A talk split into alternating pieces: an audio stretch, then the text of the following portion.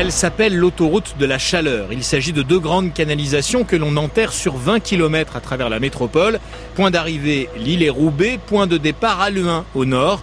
Tout part de l'incinérateur de déchets ménagers. Erwan Lemarchand est le directeur du service énergie et développement durable à la MEL, la métropole européenne de Lille. On brûle des déchets donc à Alouin, et donc ça produit de la chaleur. Cette chaleur vient chauffer de l'eau à Alouin, et ensuite par des pompes, on ramène cette eau euh, sur l'île et Roubaix. Ça part à 120 degrés, et ça arrive à 113 degrés. On perd uniquement 7 degrés sur les 20 km de transport. Et donc on, on, arrive à transporter quand même assez long, sur de longues distances, ce, ce, type de chaleur. Une eau qui se retrouvera dans les radiateurs de 50 000 logements de la métropole, une énergie bonne pour la planète parce qu'elle va remplacer le gaz importé aujourd'hui du Qatar via le port de Dunkerque.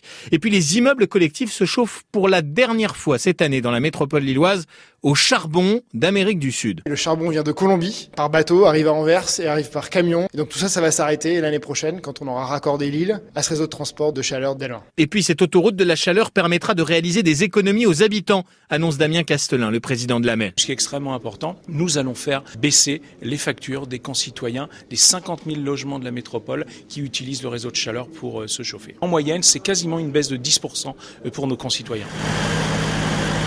Aujourd'hui, un tiers de l'autoroute de la chaleur est construite. 7 km sur 20 au total. Un vrai défi technique pour les ouvriers et leurs pelleteuses qui creusent des trous impressionnants dans les rues. C'est un plat de spaghettis, on peut dire. En guise de pâte, des tuyaux entrelacés que décrit le PDG de l'entreprise Covalis, chargé du chantier, Stéphane Goris. Il y a déjà de très nombreux réseaux existants, de réseaux de gaz, réseaux d'eau, réseaux de téléphone euh, qui sont présents.